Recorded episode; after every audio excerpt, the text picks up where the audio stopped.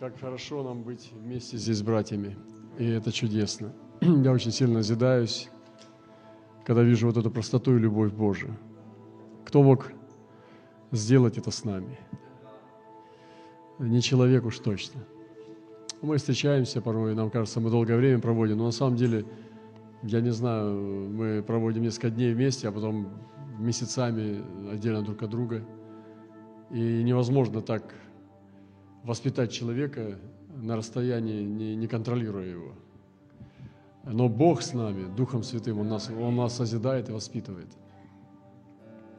Я тоже поделюсь, ну, уже здесь уже не первый день, и поэтому не буду много предисловий давать. То, что касается э, меня вот из такого свежего слова, перевода, и не то чтобы это как бы ну, такой перевод – Э, который ну, заменяет откровение, нет. Но это все равно освежает, потому что я хочу размышлять несколько вещей из Библии с вами. Сегодня воскресное служение, и Павел Апостол писал из своего сердца э, слова, которые он хотел, чтобы мы приняли как Божье Слово. Будьте подражателями Богу во всем, что вы делаете, потому что тогда вы будете представлять своего Отца. Вот видите, подражание и представление. То есть подражать Богу во всем, тогда вы будете Его представлять. Вот такая миссия человека на земле, наша с вами миссия – представлять Бога на земле. Это такая, ну это, я не знаю, это вот такое величественная это цель. А как? Подражать. Но для того, чтобы подражать, надо же видеть образ. И Господь нас призывает созерцать этот образ. И продолжайте ходить, а, представлять своего отца, как его возлюбленные сыновья и дочери. И продолжайте ходить, отдавшись любви Христа, ибо Он отдал свою жизнь жертву ради нас – его большая любовь к нам была приятна Богу. Как аромат обожания, сладкий лечебный аромат. И не имейте ничего общего с сексуальной безнравственностью, похотью или жадностью, ибо вы его святые, и пусть никто не сможет обвинить вас в этом в любой форме. Я специально пропустил одно э, такое прилагательное, и сейчас зачитаю. «И продолжайте ходить Братья и сестры, продолжайте ходить. Вот. Продолжайте ходить. Не только в церковь, вообще продолжайте ходить. Продолжайте ходить, отдавшись, и здесь экстравагантной любви Христа. Вот я так удивился, когда прочитал это слово, но это такой свежий перевод. И, ну, экстравагантно это как бы такое немножко современное слово может показаться – ну, то есть это экстра вагантной любви Христа. И я подумал, точно, Христос любит нас экстравагантно. И вот если кто-то любит экстравагантно, не скупо, не, не, не скучно, то это Христос. И я подумал, а что такое экстравагантная любовь? О, да это супер-гипер романтическая – знаете, ну, особенно, когда молодые люди, они стараются удивить, там, да, ну, парень приглашает там на свидание девушку, и, конечно, он уже хочет экстравагантно все сделать. Он же не будет говорить так, у тебя свой счет, у меня свой, как бы. Ну, и бывают и такие, такие артисты, я слышал. Думаешь, где голова у человека живет? Э, но я не буду о плохом. Вот. Что такое экстравагантная любовь Христа? Как, почему экстравагантная? Вы ну, поддержите меня немножко. Потому что это такая тема очень, очень интимная. И он придумывает разные какие-то вещи, ну и, я думаю, она тоже, и он, чтобы это было экстравагантно. Когда мы теряем эту экстравагантность в наших отношениях с Богом, со Христом, что-то уходит очень очень серьезное что-то уходит. Ну, там, я не говорю, что там картошки кинул на стол, как бы, отдал свой долг. Ну, вы знаете, как это бывает, когда человек уже черствеет. Вроде как он долг исполняет, лю, ну, люблю, все. Но теряется экстравагантность. И я бы хотел сохранить эту экстравагантность, вот это качество экстравагантности в отношениях с Господом. Подумайте об этом. Когда уже мы, ну вот, опостыли, да, и нам, ну просто мы там молимся, ходим в церковь. Но я не знаю, я не хочу о плохом говорить сегодня. На душе это хорошо.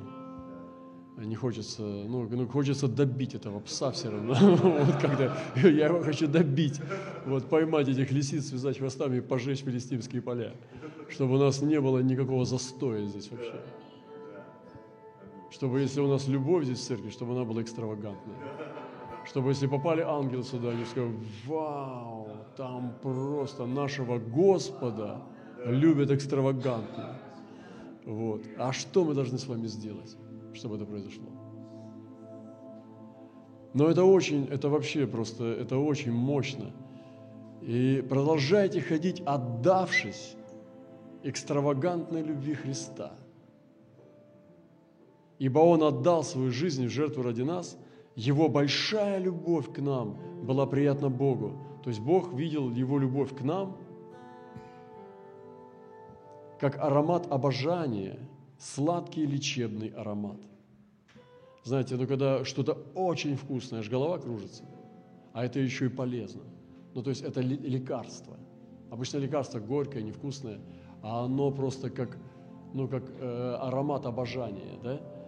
И вот это аромат обожания, когда это самое сильное лекарство, которое исцеляет от любых болезней, а это еще и сладчайшее, то есть вкуснейшее, которое только может быть, это аромат обожания, это экстравагантная любовь Христа.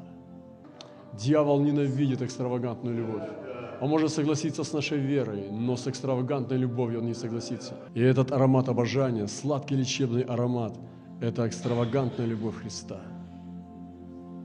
И поэтому это против сексуальной распущенности. Он говорит, ничего не общего не имеете. Вот, казалось бы, ну, такой, идет такой божественный эрос, такие вещи, да, а тут раз их сексуальный, и Павел, нет, это не то, что ты подумал, грешник. Очищайся, потому что ничего общего с этой похотью здесь это не имеет. Это ничего общего с сексуальной безнравственностью, похотью или жадностью. Недаром похоть и жадность рядом стоят. Почему похоть? Похоть – это жадность. От слова «хотеть», сверх положенного. И даже есть сексуальная распущенность – это жадность жадность, которая просто не выкорчена в тебе, не выжжена в тебе огнем. И это похоть, это жадность. Только в сексуальном плане или в другом плане в каком-то, или в накопительстве мамонны. Это все жадность. И любовь Христова не имеет с этим ничего общего.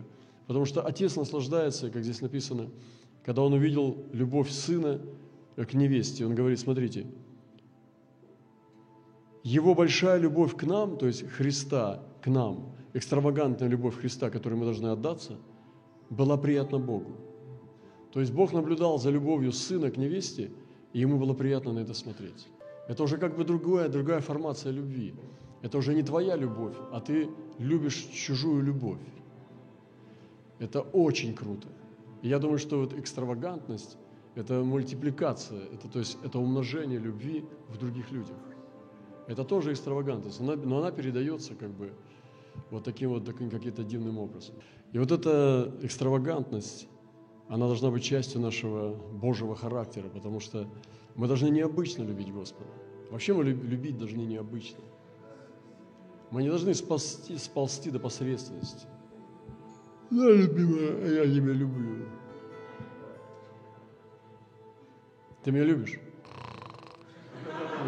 Как бы. Ну вы понимаете, как это бывает. То есть все, как бы. Как есть такой рассказ страшный, я даже не буду его рассказывать. Хотите рассказать? Страшный? Может, лучше красивый рассказать? Не, не буду, он жестокий. Да, именно там и потеря экстравагантности привела к жесточайшим последствиям. Поэтому это ничего не имеет общего с сексуальной безнравственностью, потому что это жадность. А эта любовь, она не жадная она не, не, не захватывает, она не присваивает. она отдает и наслаждается именно этой, ну, этим даром. В даре находит свое наслаждение. Вау, меня просто вот все, я не хочу никуда двигаться. Я хочу просто вариться в этой ладье экстравагантности. В общем, я знаю, знаю твердо, меня он любит экстравагантно. А как я в ответ могу ему дать? Что я могу дать? Ну да, тоже необычно. Я вообще, ну, необычный человек. Я сейчас не выпендриваюсь. Как я, Илья предупредил нас, не выделывайтесь, как бы, да. Я стараюсь. Но я знаю, что я э, с, в отношении со Христом у меня уникальные отношения. Не так, как у всех. Я не стараюсь, чтобы мои отношения со Христом были как у всех. Наоборот, я стараюсь, чтобы они были не как у всех. Наверное, в этом тоже заключается экстравагантность. Я хочу, чтобы мои отношения с Господом были уникальные. Не как у всех. И не просто на среднем уровне, а на самом большом, по самому большому э, понятию. Потому что он же должен меня выделить среди 300 наложниц. Среди 600 этих женщин. А как я могу там губки, что ли, надуть? Или что, что я там должен? Какую-то манишку одеть какую-то фиолетовую. Это, это, это не работает. Там нужно что-то зацепить по-серьезному. Понимаете, ребята? Я зову вас сюда, на эту площадку. Она опасная, это как серфинг посреди океана. Но это просто увенчивается великими вещами.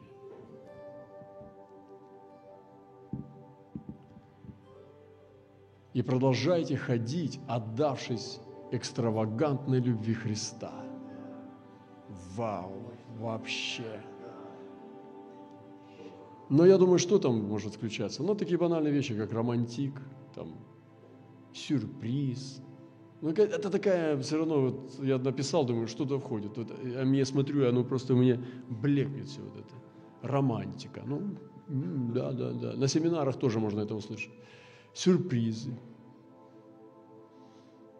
Ну да, по сердцу, там, язык Ну, это для среднего уровня. Это середнячки такие таинственность и неожиданность, надежность, пиу. Это все не экстравагантная вещь, это просто хороший мужик, ну, муж как бы, зарабатывает хорошо. Машина, гараж, там, суббота, э, активный отдых, э, работа, карьерная лестница. Вот это не экстравагантное. Экстравагантно это когда ничего нету, а ты готов за ним идти просто на край света. Вот это экстравагантно. Что там такое вообще? Что это самое, слетел с катушек человек. Вот сюда нам надо, ребята, вот на эту площадку. Вот когда этого ничего нету, а ты готов просто идти за нищим Христом. Потому что он посмотрел на тебя, и это было экстравагантно так, что ты все попутал. Все дома, все поставлял, как Франциско Сиски, все богатство, и пошел просто нищенствовать. Вот это экстравагантно всецело предавшись экстравагантной любви Христа, как аромат обожания, как сладкий лечебный аромат. Будьте очень осторожны, как вы живете, а не, не, не как те, кто не понимает, но живите честно, с истинной мудростью, потому что мы живем в злые времена – Воспользуйтесь всеми преимуществами. У нас преимущества есть. Понимаете, мы здесь сидим, а у нас есть преимущество, множественное число. У нас есть преимущество, и надо всеми преимуществами воспользоваться. Каждый день написано, когда вы проводите свою жизнь ради Его целей. Мы проводим свою жизнь ради Его целей. Вот это отдача – может быть, даже нищему Христу, который обнищал ради нас. Экстравагантная любовь к Нему, когда Он дает или не дает, это не важно. Она не бежит за подарками, потому что Он хорошо одаривает ее по праздникам. Дорогие покупают украшения там, или что-то еще. Может быть, Он дает ей, но другие вещи. которые в материальном мире не взвесишь, не оценишь денежными знаками. Я не думаю, что Он дает только страдания, Он дает наслаждение, но иногда с горькими травами. Наверное, Он знает лучше. Почему? Но мне это очень нравится. Вы проводите свою жизнь ради Его целей. Что мы хотим здесь? Вот, зачем мы сюда приходим? По какой ну, причине мы здесь? Я хочу выжить все причины, кроме одной.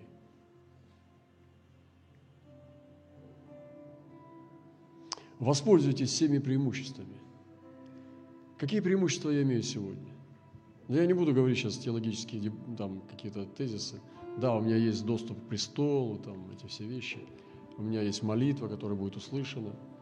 У меня есть братья и сестры в церкви. Это потрясающе. Но одно из больших богатств, конечно, я считаю, что это братья и сестры, в которые, с которыми я в любви. Это дорого стоит. Но есть какие-то вещи еще более сильные преимущества. И знаю ли я свои преимущества, да, и пользуюсь ли я всеми ими ради жизни для Него. Вот эти преимущества наши здесь написано, которые мы должны взять для себя, чтобы проводить жизнь ради Его целей. Вот это ответ. Ответ на Его экстравагантную любовь. Он нам одаровал нас, но эти подарки мы не раздаем. Мы сохраняем его для Него. Потому что они нас не сильно это интересуют. Они просто говорят, я сохранила то, что ты мне дал.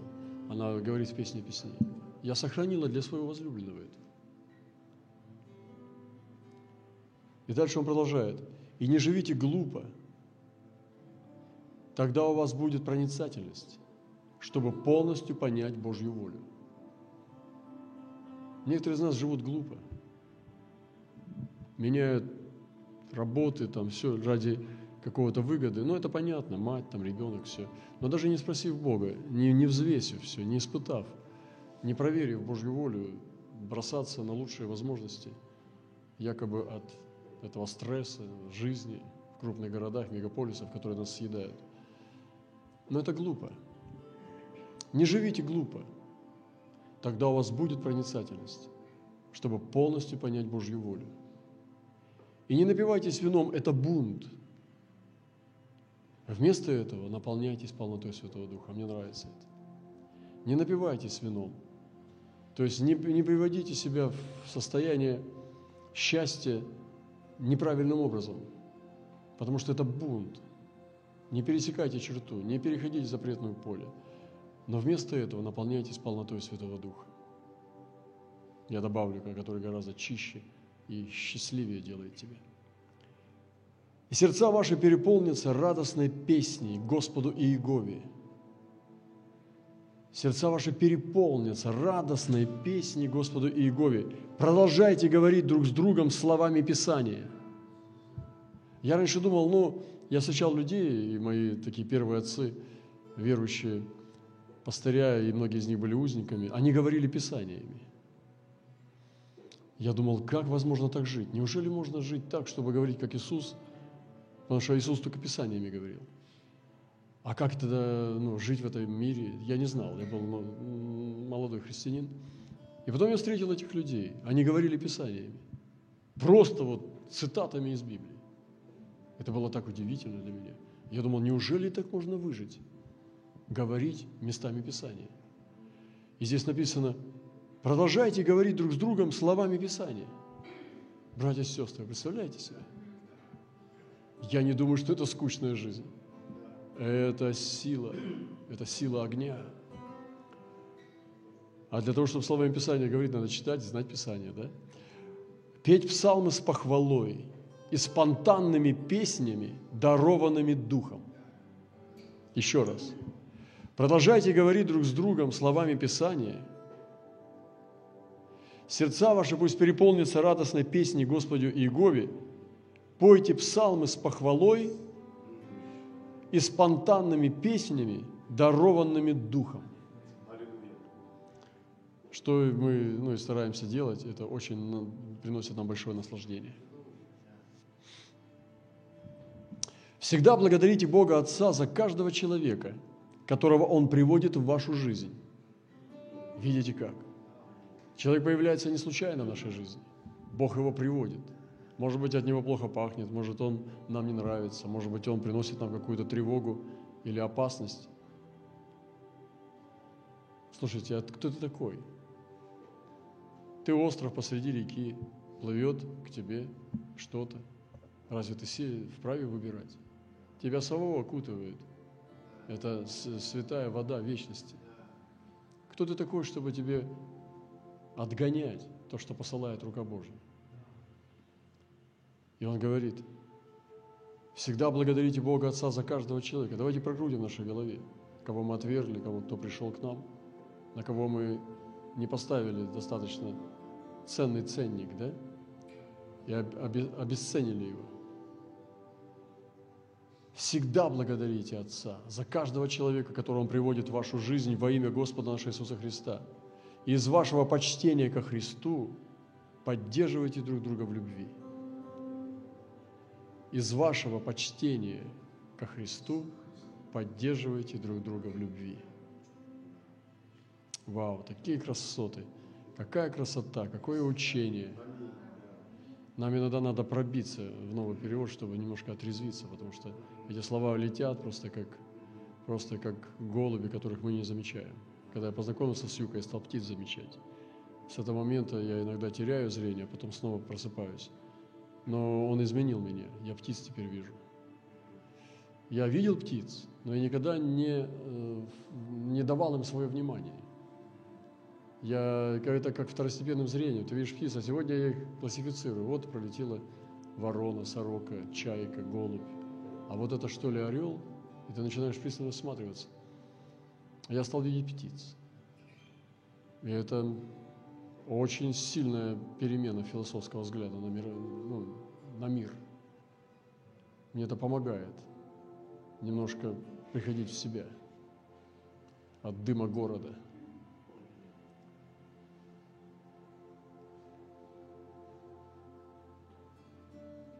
Охранителем стада, видите, как, какое слово?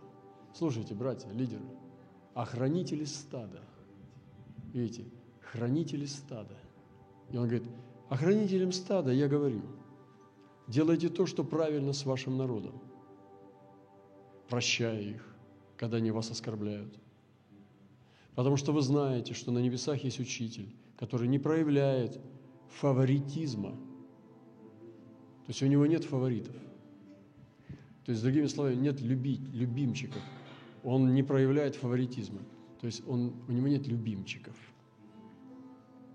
То есть и для Давида было равно, и для других людей, когда Господь уравнивал свой народ.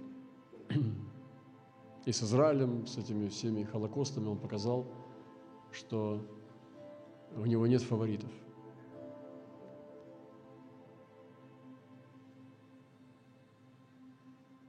Теперь, мои возлюбленные, напоследок, я ставил самые важные истины. Будьте сверхъестественными. Ты представляешь, ты едешь, ты говоришь, куда едешь? Я еду к сверхъестественному брату. Ты куда идешь, куда торопишься? Я иду к сверхъестественной сестре. В смысле? Она вся сверхъестественная. Как это? А вот так. Будьте сверхъестественными, наполненными силой благодати вашему жизненному союзу – с Господом Иисусом. Станьте победителями в его, с Его взрывной силой. Еще раз.